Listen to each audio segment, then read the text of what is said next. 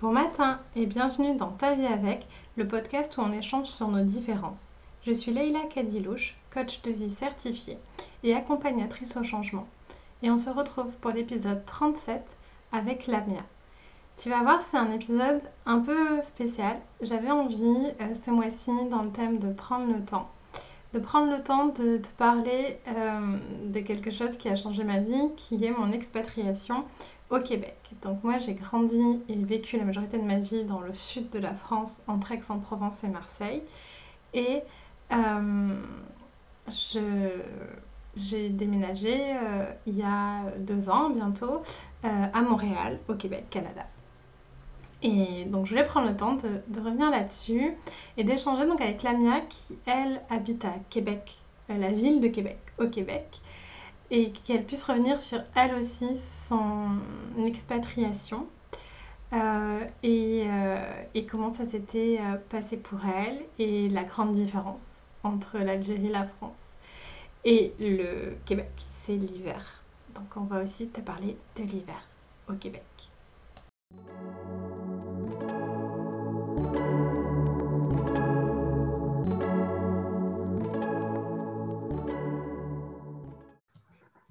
Bonjour Lamia. Bonjour Leïla. Est-ce que tu veux bien te présenter, s'il te plaît? Oui, alors je m'appelle Lamia Rarbeau. Euh, je vis euh, dans la belle ville de Québec, hein, donc à Québec, Québec, Canada, depuis 12 ans déjà. Puis euh, ça passe super vite. Et oui, et puis je suis d'origine algérienne, donc je suis algéro-canadienne, j'ai les doubles nationalités. Donc j'ai j'ai vécu une partie de mon enfance, euh, j'ai fait mes études en Algérie, puis je suis venue dans le cadre de mes études ici au Canada et c'est là que j'ai rencontré mon mari, puis, euh, puis je vis ici depuis 12 ans. Merci. Donc tu viens aujourd'hui parler avec nous de deux thèmes de prendre le temps, mais tu vas aussi nous raconter ton expérience de, de l'hiver québécois. Euh, donc toutes les deux, on habite pas très loin et très loin aussi en même temps, parce que moi j'habite à Montréal, donc c'est pas très loin, mais sur les distances euh, canadiennes, quoi, qui sont toujours euh, beaucoup, euh, beaucoup plus grandes. comment ça, ça s'est passé, toi, l'envie de venir habiter au Québec? Est-ce que tu peux nous raconter? Qu'est-ce qui t'a donné l'idée, la, la motivation? Qu'est-ce qui s'est passé?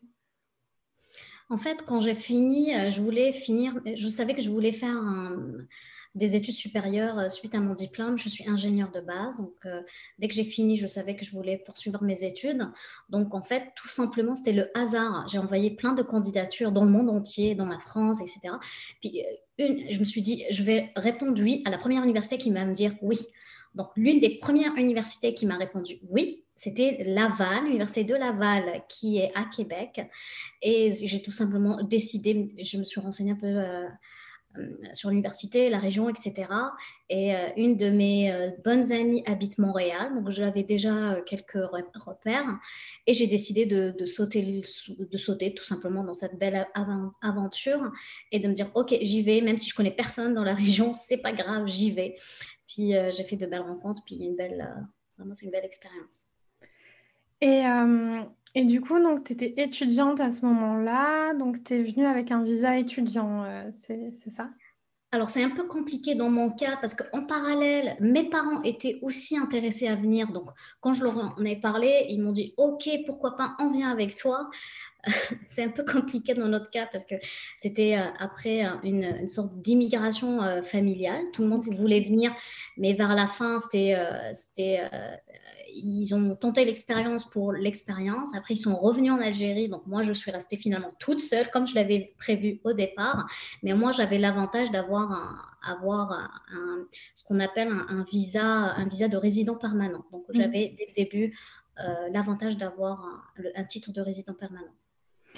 Et euh, donc, c'était il y a 12 ans. C'était plus facile que maintenant pour avoir un, visa de résident permanent? Il paraît que oui, mais quand même, juste pour vous donner une idée, ça m'a pris trois ans quand même pour avoir toute la... D'ailleurs, j'avais fini mes études, j'avais commencé à travailler au moins deux ans. Avant de, venir m'installer ici. Donc j'étais en même temps, et dans mon esprit, j'étais encore étudiante, mais non, j'ai bossé quand même en Algérie pendant deux ans. Donc c'était à l'époque, donc c'était je pense 2000, 2006. Euh, Ça a pris trois ans, donc je suis arrivée ici en 2000, euh, 2005. Donc je suis arrivée ici en 2008 en plein hiver 2008. Je t'en parlerai après, c'est quoi l'hiver 2008. Mais euh, bref, ça a pris trois ans. Je sais que maintenant, euh, dans certains cas, ça dépend du visa qu'on souhaite. On est capable de rentrer avec un permis restrictif, dépendamment de l'emploi qu'on est capable de, faire. Euh, puis dans certains cas, on est, ça peut être long jusqu'à cinq ans. Donc, ça vraiment, ça dépend des catégories je ne sais pas pour l'Algérie au jour d'aujourd'hui, la France, pour avoir un visa permanent, euh, commencer les démarches en France, c'est à peu près la durée, euh, trois ans euh, encore au jour d'aujourd'hui. Donc, sur la notion de prendre le temps, moi, le visa m'a bien appris à, prendre le temps. Allez, encore, nous, on a eu beaucoup de chance parce que nous, on n'est pas arrivé avec un visa permanent, on est arrivé avec un visa fermé, restrictif, comme, comme tu dis. Et en fait, habituellement, ces démarches-là prennent quelques mois, genre deux, trois mois. Et nous, on a attendu le visa huit mois, en fait. Et on... donc, c'est par rapport au travail de Hugo, mon mari, qu'on a eu ce visa-là. Et on s'est engagé à partir dans les 15 jours. Donc ça fait qu'on a passé huit mois à se dire dans 15 jours, on ne sait pas où on est. Parce que le visa peut arriver, dans 15 jours, on est au Canada, donc huit mois. Les fêtes de fin d'année, les, euh, les, tout ça. Et du coup, le, rapport au temps change, euh, change énormément, je trouve, quand on est dans une démarche euh, d'expatriation. Je ne sais pas si, si, toi, tu l'as vécu aussi, mais... de... Enfin, moi, mon, mon rapport au temps avait énormément changé parce que j'ai passé huit mois à pas savoir où j'étais dans 15 jours, en fait. Et du coup, le, rapport au temps change, change vraiment. Et je suis arrivée l'hiver aussi, comme toi. Alors toi, tu me dis, en 2008, tu arrives euh, à Québec, à Québec directement ou, à Montréal euh? Montréal. Alors juste pour, en fait, pour être exact, j'arrive fin de, donc le 18 exact, 18 décembre 2007. Donc, et euh, j'arrive, il faisait moins 18 degrés à Montréal, sachant qu'à Alger il faisait 18 degrés. Donc juste pour le gap, c'est assez énorme. Donc et le froid, je me rappelle de cette sensation de sortir des grandes portes de l'aéroport de Montréal et de sortir sentir le froid qui te, qui te rentre dans les entrailles. C'est euh, vraiment saisissant. Euh, ça, c'est pour l'expérience de. Donc, le froid, ça a commencé à Montréal. Je suis restée deux semaines et euh, ma session commençait janvier, en mois de janvier. Donc, j'arrive à, Québec et je vois la neige qui s'accumule. La neige, moi, l'hiver 2008, et tu peux même le googler, c'est un hiver mémorable. Même les Québécois étaient très très surpris par la quantité de neige qu'il y avait. Euh, pour te donner une idée de l'image, on avait, ben, en fait, à l'époque, il n'y avait pas forcément les téléphones cellulaires, mais il y avait euh, les, les, les, cabines téléphoniques? cabines téléphoniques. Mais c'était plus que les cabines téléphoniques qui étaient tellement remplies de, neige. Donc la quantité est très, très, très énorme. C'était c'était apeurant. C'est c'est fou. Enfin, quand on a vécu comme toi, donc toi, tu as vécu en Algérie, moi j'ai vécu dans le sud de la France, donc on a, on est, c'est des climats très proches euh, les deux. Euh, je pense que euh, tu es, comme moi, la neige, tu connaissais pas trop, ou juste occasionnellement, parce que là, voilà, très, très rare. Et, et, les températures négatives aussi. Allez, le matin, des fois, un peu l'hiver, il fait moins 5, quoi, mais, mais voilà. Et moi, je suis arrivée en, euh, au mois de février et il y avait eu des tempêtes de glace, en fait. Et, euh, et je me souviens alors euh, d'être arrivée aussi sans équipement, en fait, parce que peu importe ce que je cherchais à Marseille, en fait, c'était super cher et, c'était pas, en fait, comme aussi chaud qu'ici. Donc, j'étais vraiment arrivée comme ça. Et je me souviens, comme tu dis, quand tu sors de l'aéroport, là, ce froid qui te, qui te saisit, là, qui... Et, je savais pas en fait qu'on pouvait avoir aussi froid. J'avais jamais eu aussi froid de, de toute ma vie en fait. Euh. Et euh, comment tu as vécu toi après les hivers? J'imagine que, enfin moi je le vois déjà sur deux ans qu'on commence à s'habituer, donc j'imagine que là au bout de, de 12 ans, tu es une vraie québécoise comme si tu étais née au Québec. pas à ce point, mais effectivement, en fait, on est. J'y ai pensé quand tu m'as contacté pour, pour, en parler. Je pense qu'on est je pense pas qu'on est tout, on sera jamais comme des Québécois ou comme quelqu'un qui sont plus natifs d'ici. Euh, mais je trouve que dans la côté préparation, que ce soit psychologique et même de la préparation même physique des choses, parce que exemple d'une préparation, il faut euh, changer les pneus, euh, mais mettre, moi une maison, donc il faut mettre les cèdre que j'ai, il faudra les, protéger. Donc toute cette préparation qu'on ne pense pas faire hein, dans des climats plus chauds, ben, il faut les faire. Et cette préparation des choses permet d'avoir cette préparation, cette acceptation de l'hiver qui s'installe et euh, au fur et à mesure des années, ben, on, l'accepte, on le digère mieux, c'est sûr. Par rapport au froid, on a des astuces que les Québécois ou les, euh, le milieu peuvent nous donner pour se dire, OK, ben, euh, le froid, il y a des intensités dans le froid. Et à moins 10, à un certain moment, oh, c'est rien, c'est chaud. Moi, au mois de février, j'ai hâte qu'il fasse moins 10 parce que c'est ça, on s'habitue, le corps s'habitue, et euh, puis à un certain moment, on accepte qu'il y a des tempêtes, on s'ajuste, il y a tout un, tout un, tout un mécanisme euh, qu'il faut, euh, qui, est en place, et c'est sûr qu'à un certain moment, même les Québécois que je connais, puis j'ai des Québécois amis, s'enlacent en fait vite, rapidement. C'est bizarrement, mais même eux, au mois de mars, avril, ils trouvent ça lent. Parce que justement, les, les sports d'hiver sont arrêtés, il y a la, la slush qui vient, donc c'est la, le réchauffement qui s'installe, donc il y a plus davantage de, de, pluie verglaçante que de la vraie neige. Donc c'est euh, avec le réchauffement climatique, je t'avouerai que euh, c'est pas évident pour la planète aussi de s'ajuster à ce, à, mm. ce climat-là. Et euh, ce qu'il ce qu'il faut dire aussi, c'est que euh, même si toutes les deux on habite dans euh, le même pays, la même région, on n'a pas les mêmes hivers toutes les deux. Parce que l'hiver à Québec est beaucoup plus froid et il y a beaucoup plus de neige. donc pour les gens qui pensent à, à s'expatrier et qui hésitent entre Québec et Montréal, je pense que c'est des choses à prendre en compte aussi. Là où Montréal, il fait vachement moins chaud, il y a vachement moins de neige quand même dans, Enfin, les, deux hivers dans les deux villes sont, sont pas comparables. Je me souviens, euh, en mars, là, juste avant le confinement, j'étais à, Québec. Il y avait encore de la neige. À Montréal, on n'avait plus rien, euh, plus rien du tout. Quoi. Et, les quantités Exact, il y a quelques degrés de différence par rapport au froid, mais par rapport à la quantité, euh, parce que je, travaille dans le domaine, donc je connais un petit peu, en fait, les processus de ce qu'on appelle de déneigement entre la ville de Québec et Montréal sont totalement différents le processus de déneigement à Montréal, c'est on ne peut pas entasser la neige, c'est-à-dire on l'enlève puis on la met quelque part. Donc c'est pour ça que vous avez pour vous, ah, il y a moins de neige. Mmh. Versus Québec, on a beaucoup, beaucoup d'espace, on a des, toutes les maisons ont des galons, euh, de, la verdure, du terrain.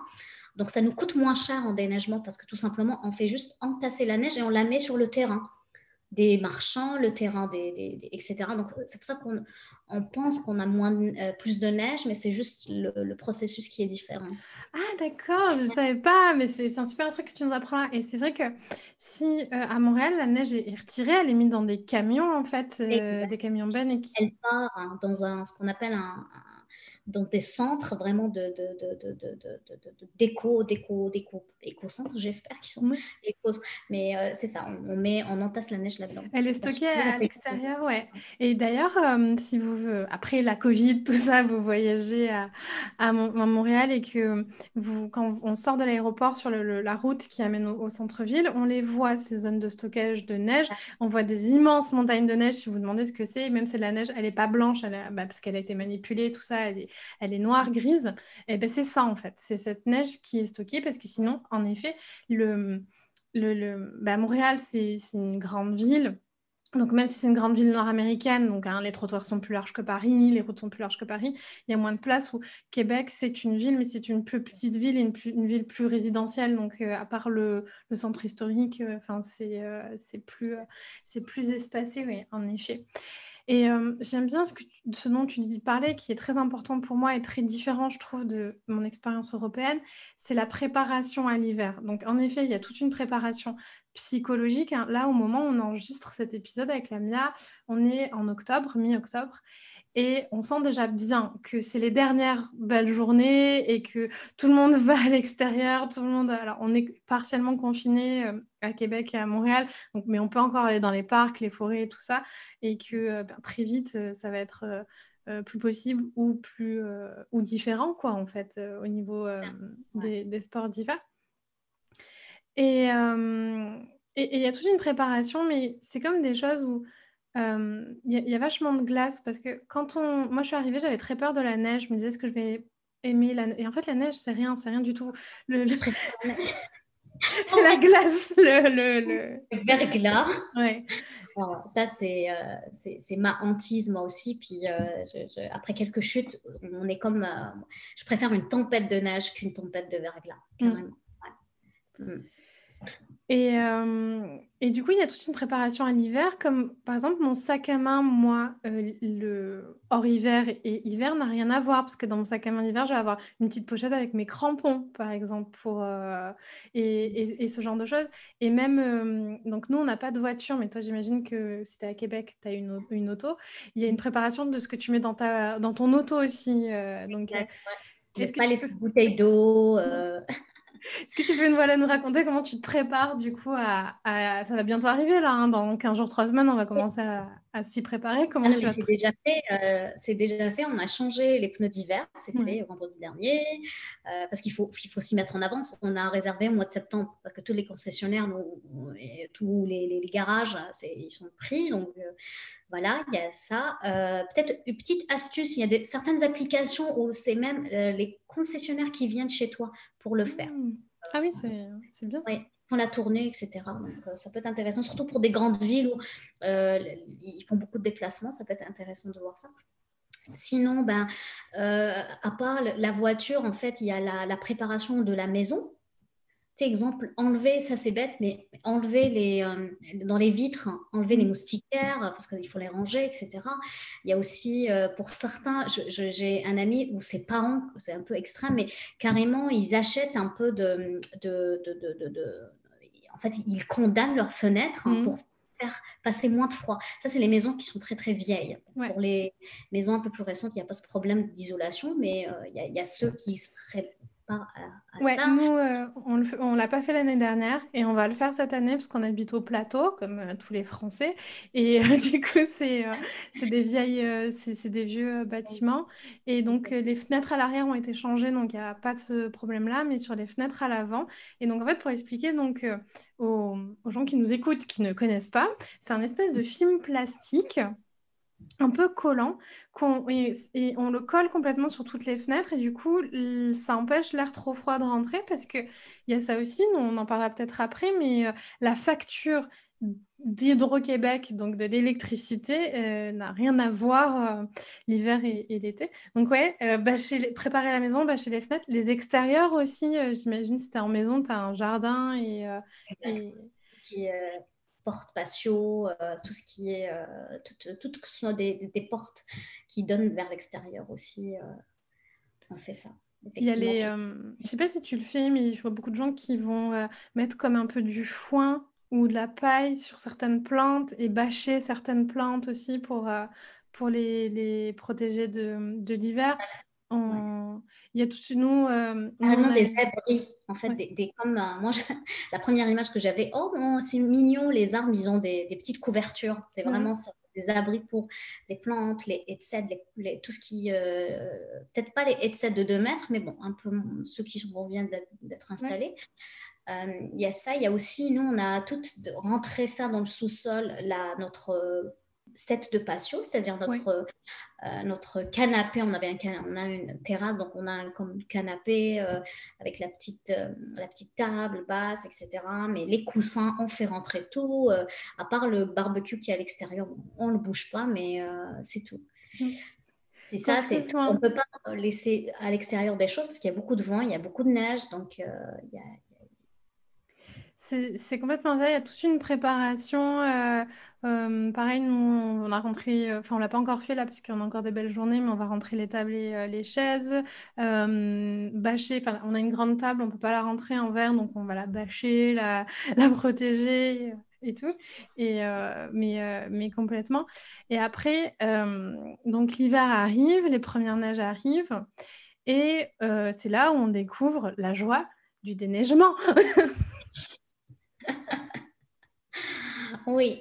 Puis pour ceux qui ont de la chance, euh, peut-être peut-être dans ton cas, mais ceux qui sont, euh, euh, et c'est dans les centres-villes, on a beaucoup ça, mais on a des systèmes, on peut payer des, gens qui viennent déneiger le stationnement, les, escaliers, etc.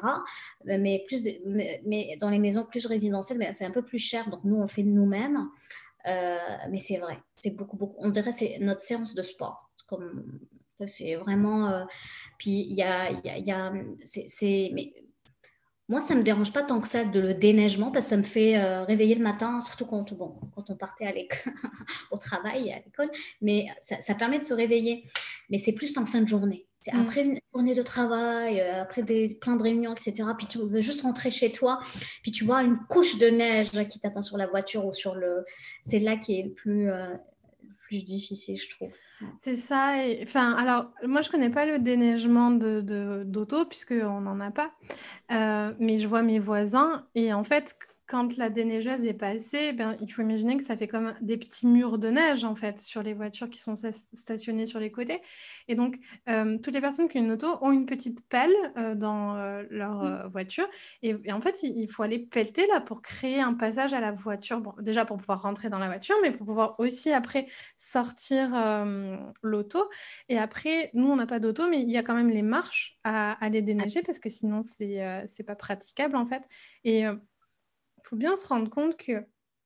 Alors, il y a des grosses tempêtes de neige où on va pouvoir avoir de la neige jusqu'aux genoux, quoi, en fait, mais, mais après, majorité du temps, quand même, au moment de déneiger, on en a jusqu'au mollet, en fait, mi-mollet, si, euh, et, c'est vraiment pas. Euh, euh, mettre des escarpins, les filles. non, voilà. Et euh, l'année dernière, j'avais fait une story sur Instagram où je montrais comment, euh, parce que en fait, tu sais, je, je, pense que je la referai cette année aussi, quand je change ma garde-robe, euh, tu sais, euh, pour ma garde-robe d'hiver, où je montrais du coup les vêtements, tu sais, thermiques qu'on met en dessous pour pas avoir froid, le, les, les, les, bottes, les chaussures, les crampons, le manteau, la tuque, enfin tout ça, je, montrais tout ça et j'expliquais tout ça.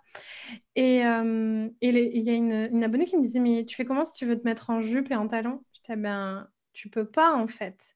Euh, tu, peux pas aller dans la rue, enfin tu peux aller en jupe, tu vas juste avoir froid, mais en talons, c'est pas praticable en fait, tu peux pas. Donc ce qui se passe, c'est que dans plein d'emplois, il y a des casiers en fait avec des vestiaires pour se changer.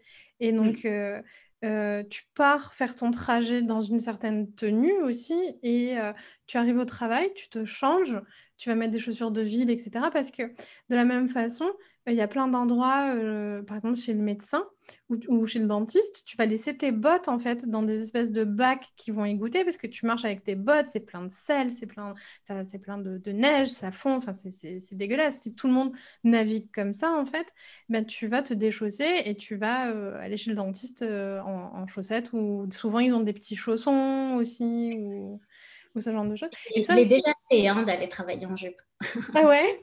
De la maison. Euh, mais l'idée, la seule chose qu'on ne peut pas faire, à mon avis, c'est les escarpins. Euh, mais vu, euh, il ne faut pas trop marcher, comme tu dis.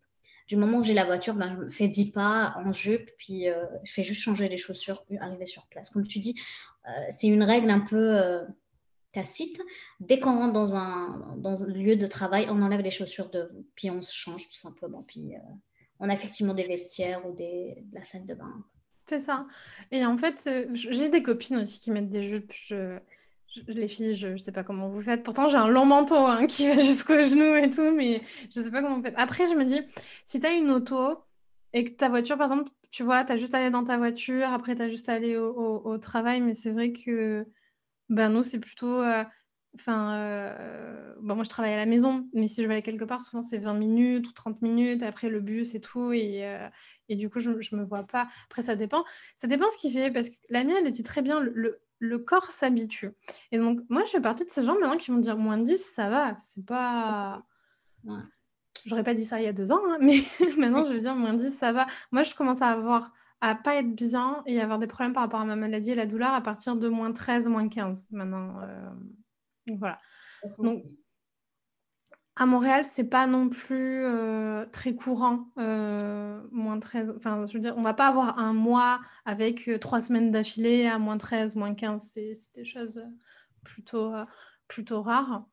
je crois que le pire que moi j'ai expérimenté jusqu'à maintenant, c'est moins 22, quelque chose Ouais, il y a eu Puis l'année dernière, on a eu moins de neige, mais davantage de périodes froides, justement. Mais c'était des pics de 2-3 jours de moins 20, moins 25, effectivement. Puis après, il y a... ça, a remonté assez rapidement. On a eu quand même un, c'est un hiver assez relativement doux. Ouais. C'était pas si froid. Je ne vais pas te faire peur. Mais, j'en ai bien conscience. Et je pense que cette année, ça va être, euh, ça va être pire. Mais c'est bon, je, je, suis préparée euh, psychologiquement. Et, hein, tu vas voir. Comme là, maintenant, si demain matin, il fera moins 15, moins 10, on sera en mode Oh mon Dieu, il fait froid, je ne vais pas sortir. Mais du moment où euh, la, nature est bien faite, hein, ça, ça, vraiment, ça diminue tout doucement. Fait que le corps, il a la, chance de s'habituer puis de, de, de, de s'apprivoiser. Je, je, m'en rends bien compte parce que ben, lundi, c'était euh, férié, c'était Thanksgiving, enfin, l'action de grâce euh, pour, euh, pour le Québec. Et il faisait beau, je sais pas que, quel temps vous aviez à Québec, mais nous, il faisait beau. Et on était au Mont-Royal. Et il faisait 7 degrés et je trouvais qu'il était bon, il faisait chaud et tout. J'étais là, il fait 7 quoi. 7 degrés, c'est peut-être la température qu'on devait avoir à Noël quoi, là où j'habitais. et, et, pour moi, c'était l'hiver, quoi, 7 degrés. Et là, c'est bon. Non, il fait bon, là. Euh, enfin, j'avais même pas de pull ou, ou, quoi que ce soit, quoi. Et, euh, et, c'est vrai. Et, euh, tu vas voir, tu me parles de ça, puis j'ai jamais autant. moi, quand je suis arrivée, d'ailleurs, il y a 12 ans, j'ai ramené plein de pôles, tu sais, de, de, cols roulés, les polos, les gros monts. Mais je me suis rendu compte que c'était impossible à mettre. Hein, parce mmh. que j'imagine la même chose pour toi, mais ici les maisons sont, c'est tellement, parce que c'est en bois, c'est des maisons en bois, et le fait que cette, ce froid-là, il n'est pas humide. Hein. Nous, Alger, quand il faisait 2, 3 degrés, 5 degrés, c'était vraiment un froid de canard. Genre, tu même à la maison, c'est parce que c'est du brique, la maison est froide, elle reste froide. Ici, vu que les maisons sont en bois, bah, ça, on, se réchauffe vite. Donc, on est avec des petits pulls, avec des t-shirts. Donc, on met pas vraiment de col roulé. Moi, j'en ai plein, mais je les ai, je l'ai mis, enfin, j'en mets quelques, des fois, mais c'est plus à l'automne. Mais en hiver, je mets pas de col parce que sinon, on aura trop chaud. Il ne faut pas justement transpirer quand on marche, etc. C'est l'ennemi en fait du froid, c'est justement de transpirer. Donc il faut mettre des choses très, c'est par couche, il faut s'habiller. Puis non, il faut pas en mettre trop justement. C'est complètement ça. Je me suis, moi je suis arrivée pareil avec des gros pulls et ce genre de choses que je me pouvais mettre euh, dans le sud de la France l'hiver quand il faisait plutôt froid. Et en fait ici on met pas du tout ça parce que les maisons sont bien isolées et sont bien chauffées, les bureaux aussi pour euh, les gens qui ne travaillent pas euh, à la maison. Et euh, je sais que Hugo, mon mari, lui, l'hiver, bah là, il travaille à domicile avec la Covid, mais avant, quand il n'y avait pas la Covid, ils étaient en t-shirt parce qu'il faisait trop chaud en fait. Et, euh, et, du coup, il y a une technique, comme dit Lamia, en espèce de couche d'oignon de, plusieurs couches, mais il y a aussi le, truc que fait, les vêtements d'hiver sont beaucoup moins chers qu'en France et je pense qu'en Algérie euh, aussi, et sont beaucoup plus, euh, enfin, isolent vachement mieux en fait. Moi, je sais que le manteau d'hiver que bah, je me suis acheté du coup en arrivant ici ou les bottes et tout ben elles me tiennent vachement plus au chaud que si j'avais acheté quelque chose en France ou, quoi. quoi. Enfin, Carrément. Moi aussi, je suis arrivée avec mes bottes, mes, manteaux, mais je me dis, mais ça sert à rien. Il fallait tout racheter ici. C'est ça. Et enfin, c'est vrai que, que c'est pas du tout. Euh, c'est. Euh, c'est pas du tout la même façon de, de s'habiller c'est plein de codes euh, à comprendre en fait culturels à comprendre aussi je crois que j'ai appris à mettre une écharpe en arrivant ici en fait parce que quand tu arrives, ton écharpe, tu la mets, je sais pas moi, en France, je, mettais une écharpe d'une certaine façon, mais tu la mets de façon à ce que ça soit joli, en fait. tu vois. Ici, tu mets pas de façon à que ce soit joli, tu la mets de façon à ce que ce soit efficace, que ça tienne bien chaud, enfin, que ça fasse bien une barrière à, tout, à ton visage et tout. Et, euh, et, et, c'est pareil, je me disais, ah, les Québécois, ils doivent tout le temps oublier leur bonnet, leurs gants, euh, leur écharpe dans les transports en commun, tout ça. Non, vu comme il fait froid, tu, tu, tu l'oublies pas, quoi. Il, y a, il, y a, une Québécoise, dès le début, elle m'avait dit, le plus important, si tu as froid, c'est-à-dire c'est une de tes extrémités qui est exposée. C'est-à-dire, c'est pas le corps. Hein. Généralement, on se dit, OK, je vais mettre des couches, c'est le corps, c'est le, le c'est le, le, manteau qui, couvre mon corps. Mais finalement, le plus important, c'est tes extrémités, tout ce qui est main, pied et visage. Donc, c'est. Euh, ça. Je ne savais pas. L'hiver dernier, j'avais pas acheté une bonne paire de bottes. Après, j'en ai racheté une. Et je savais pas qu'on pouvait avoir autant froid aux pieds, en fait. Et du coup, tout mon corps, ça allait très bien, mais mes orteils, je savais pas qu'on pouvait avoir euh, aussi froid, quoi. Euh. et, euh, et, et, voilà. Et mais bon, l'hiver québécois, c'est aussi plein de trucs vachement fun. Donc, notamment tous les, tous les sports d'hiver et, et, toutes les découvertes. Tu t'y es mis, du coup, toi au... Moi, j'adore la raquette. Je suis pas très ski ou... parce que je, suis tellement maladroite que je me casse mais, j'adore la raquette parce que j'aime marcher. Euh, puis euh, quelque chose qui est très, très, très populaire ici, c'est les, euh, c'est les spectacles, les festivals. Festivals d'été, mais il y a aussi festivals d'hiver, que ce soit à Montréal ou à Québec. On a plein, tu sais, c'est pas une ville morte, c'est ce que je trouve super intéressant. On a même, je sais pas si tu as eu la chance de le voir, l'hôtel de glace qui se forme. Super Je pourrais pas, je pense pas que je vais dormir. J'ai en 12 ans, je ne me suis jamais essayé. Mais euh, oui, il y a plein d'activités pour justement faire sortir les gens puis les faire découvrir de euh, nouvelles choses. Euh, donc non, c'est et puis c'est super beau. Moi, j'ai toujours hâte à la première neige. T'en parlais tout à l'heure, mais parce que les, en plus ça, vient avec la période des fêtes de fin d'année, donc les lumières, etc. Donc ça, c'est vraiment féerique. Hein. Puis pour ceux qui ont la chance d'aller euh, dans la région Laurentide ou dans, le, euh, dans, les, en fait, dans des régions un peu plus montagneuses, exemple le, Mont-Tremblant, mmh. tu, dois connaître. C'est super, c'est super, c'est magnifique. Donc des petits villages comme ça nichés en pleine montagne, c'est super, super beau. Mmh. C'est vraiment une saison superbe. Ça, je te rejoins complètement. C'est vraiment magnifique. Euh, je suis pas une fan non plus des. Enfin, je vais essayer le ski de fond, je pense, cet hiver. Mais le ski alpin, je pense pas que ça me plairait. J'en ai jamais fait, mais je pense pas que ça me plairait. La raquette, j'aime beaucoup aussi. Le patin, je, je me dis que je vais tomber, je vais me faire mal. C'est même pas la peine. Et c'est vrai que c'est très beau et en effet, il y a plein de choses. Donc là, j'ai hâte de voir comment ils vont adapter ça dans le contexte actuel avec la Covid et tout ça. Mais c'est vrai qu'il y a des festivals, festivals, festivals de musique qui, qui sont faits en, extérieur. Hein. Alors au départ, on se dit un peu, mais ils sont un peu fous là, ces, Québécois. Et en fait, s'il y a, ben, y a bien entendu pendant la période des fêtes tous les marchés de Noël, le marché de Noël de Québec qui est vraiment très beau, l'hôtel de glace, comme tu le dis. Il y a la fête des Lumières aussi à Montréal où il y a plein de choses. C'est un peu comme la fête de la... C'est un peu, c'est un peu comme la fête de la musique, sans musique, quoi, en fait, où il y a plein de lieux qui sont ouverts, où il se passe plein de choses et tout ça, le temps d'un... C'est euh, sur deux jours, je crois, le temps de... Ouais, ça doit être ça, deux jours. Et, euh, et j'ai hâte de voir euh, ben, comment ils vont adapter ça, parce qu'en effet, ça, fait partie vraiment intégrante de la culture québécoise, et c'est ce qui motive un peu les gens à sortir, parce que c'est très important l'hiver ben, de ne pas s'enfermer six mois euh, chez soi, mais de continuer à vivre euh, ben, normalement, en fait, parce que ben, sinon, je pense que c'est la dépression qui, nous attend. Et, du coup, les, les, municipalités organisent beaucoup de choses pour, ben, pour les familles, pour les gens, pour que tout le monde puisse s'amuser et profiter de l'hiver. Et donc là, c'est vrai que je suis vraiment curieuse de voir euh, comment ça va se passer. Je, j'ai l'impression, je sais pas si tu le sens à Québec, mais à Montréal, il y a un peu une appréhension sur ça justement. Sur... Euh, la nouvelle est tombée pour le marché de Noël. C'était annulé. Donc c'est, ah tout le monde est déçu.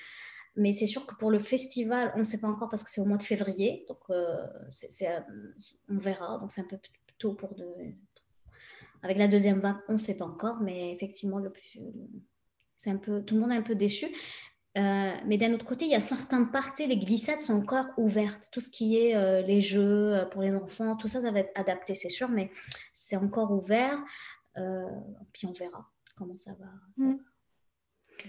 Il, y a, ça aussi, donc tout ce qui est en fait, il y a des toboggans un peu, euh, un peu partout pour faire des, ah euh, des glissades. Euh, la, faire la grande roue en moins 20, c'est quelque chose.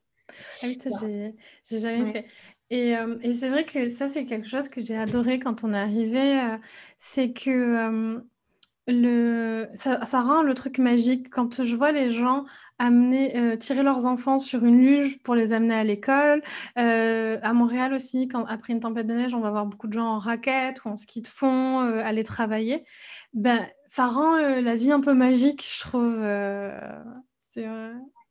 C'est de, voir ça. les gens, ils s'adaptent hein, et c'est ça qui est intéressant.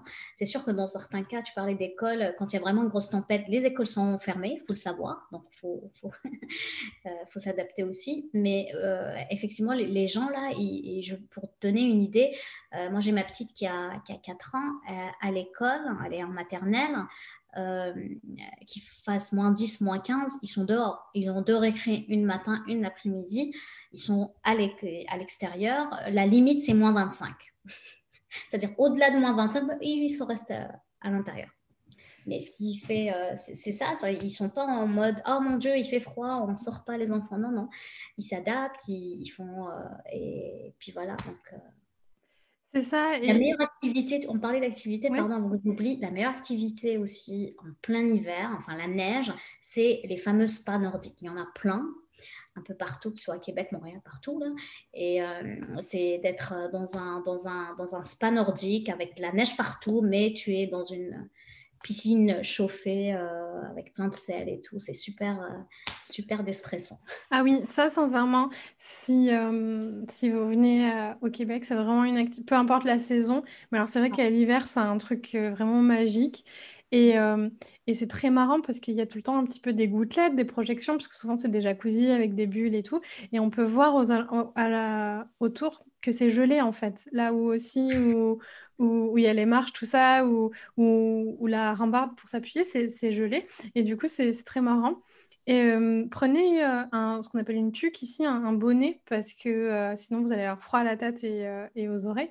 C'est très drôle parce qu'on ne se voit plus avec l'évaporation, ben, on ne voit plus les, les, gens en face de nous. Et quand on sort, alors la sortie, il y a un petit peu d'appréhension parce que euh, ben, dehors, il fait euh, peut-être moins 10, moins 15, moins 20. Mais après, en fait, on n'a pas du tout froid quand, euh, quand on sort.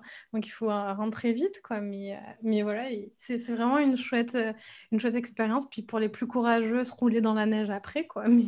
Ouais, je ne l'ai pas fait, mais... Moi non plus. Merci Lamia d'avoir pris le temps ben, de venir parler de ton expérience au Québec et et de parler de l'hiver euh, québécois qui, euh, bah, comme toutes les deux, on a la même culture, euh, enfin, on, a la même, la même expérience, enfin, quand on ne connaît pas du tout. J'imagine que en Algérie et, en France, il y a des gens qui doivent faire des podcasts sur l'été, tu vois, qui est très chaud et les grosses chaleurs, et comment on fait, et des choses qui sont pour nous évidentes. Merci beaucoup. Où est-ce qu'on peut te retrouver si on veut échanger avec toi? Alors, euh, vous pouvez me trouver sur Instagram, donc Lamia Change avec L-A-M-I-A-Change. On va le mettre, euh, le mettre euh, dans, en dessous dans la barre d'infos. Merci beaucoup. Merci, merci à toi. À bientôt.